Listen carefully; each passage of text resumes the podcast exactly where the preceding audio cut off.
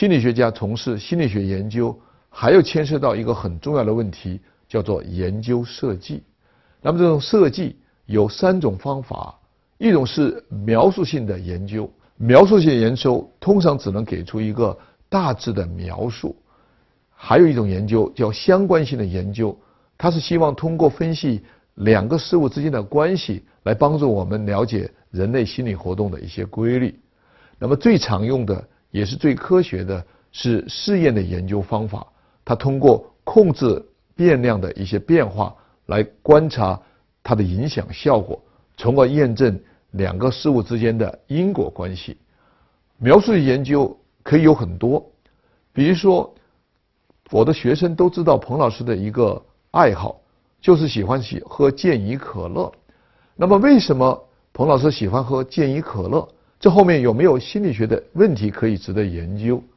有一个研究，我自己就在想，喝健怡可乐是不是会提高我的自信心，会提高我在课堂上的表现？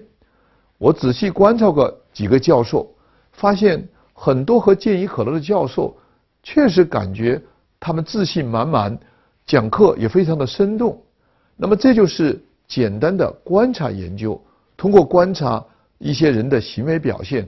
来了解人类心理活动的基本规律，但显而易见，你可以发现这种观察受到很多的限制。你观察了多少人？你得出的结论到底是不是有意义？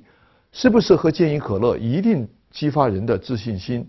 他们之间的因果关系如何验证？那么第二种方法，当然可以做相关性的研究，就是具体的分析一下喝可乐和自信心之间。有没有一定程度的对应关系？相关性的研究就可以找九十个孩子，问他们一下，是不是喝可乐让他们增加他们的自信心？那么这就比简单的观察几个教授可能更有说服性。但是同样的，这也不是一个完整的科学的研究方式，因为它只能够描述这两个事物之间的相互的对应关系。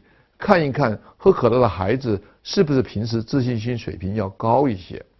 那么心理学家不满足简单的描述和相关分析，我们还想知道这两个事物之间有没有一定程度的因果关系。也就是说，喝可乐是不是一定会提升一个人的自信心？那么如何进行分析呢？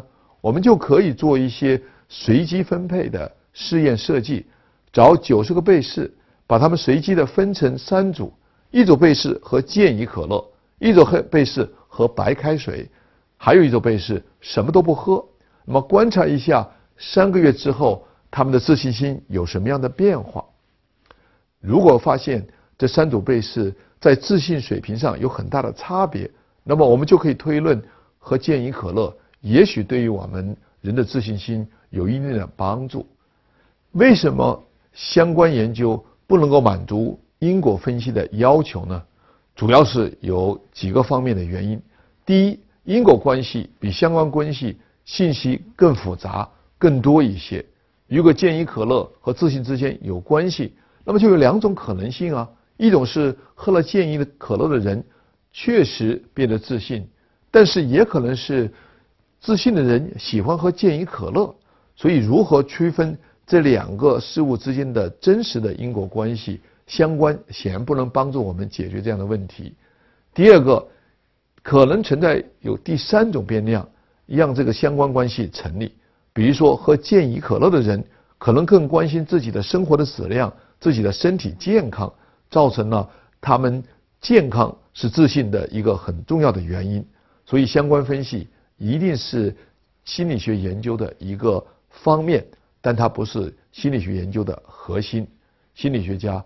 一定要做因果关系的分析，这也是科学的一个基本的要求。